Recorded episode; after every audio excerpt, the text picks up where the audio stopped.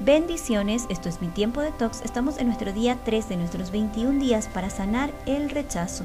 Efesios 6:4 dice, Padres, no hagan enojar a sus hijos con la forma en que los tratan. El amor de padres e hijos se puede expresar de varias maneras, a través de las caricias, una mirada tierna, el acercamiento, palabras y pensamientos de aceptación y respeto, además de cubrir las necesidades de alimento y seguridad. El vínculo que los une no solo se limita a proveer, sino a proveer con amor. El impacto del cariño y la aceptación se ve claramente reflejado en un padre que disciplina a su hijo desde el amor o desde el rechazo. El mensaje que recibirán será muy diferente. Ambos pueden hablar seriamente y con firmeza, pero cuando hay amor se refleja y cuando hay rechazo también.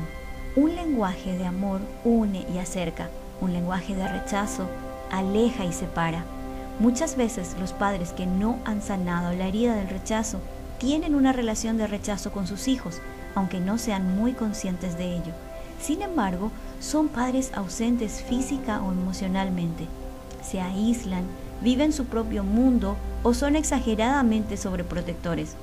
Por eso resulta imperante despertar para entender que cuando nos sanamos emocionalmente se crea una cadena de dolor que se vive y se transfiere de generación a generación.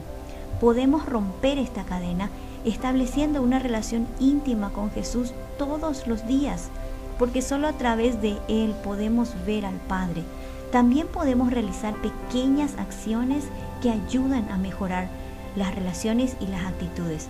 Oseas 11:4 dice, con lazos de ternura, con cuerdas de amor los atraje hacia mí, los acerqué a mis mejillas como si fueran niños de pecho, me incliné a ellos para darles de comer. Esta es una relación que sana y que restaura, conocer y vivir el amor del Padre hacia cada uno de nosotros. Cuando experimentamos su gracia y sabemos que en Él somos más valientes, más fuertes de lo que pensamos, más prudentes, más amorosos, más dadivosos y más que vencedores, la victimización ya no tiene lugar en nuestra vida. Cada situación difícil que pasamos forma parte de una lección que debemos aprender, como el perdón, la empatía, la fe, los límites o la gratitud.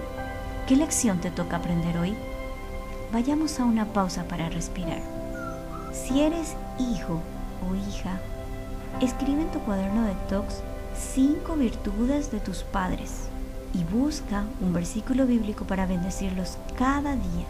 Si eres padre o madre, escribe cinco virtudes de tu hijo o de tu hija y elige versículos bíblicos para bendecir sus vidas, creas que lo merezcan o no. El cambio que esperamos ver en otros casi siempre empieza por un cambio en mí. Y recuerda Efesios 2.10, pues somos la obra maestra de Dios. Él nos creó de nuevo en Cristo Jesús a fin de que hagamos las cosas buenas que preparó para nosotros tiempo atrás.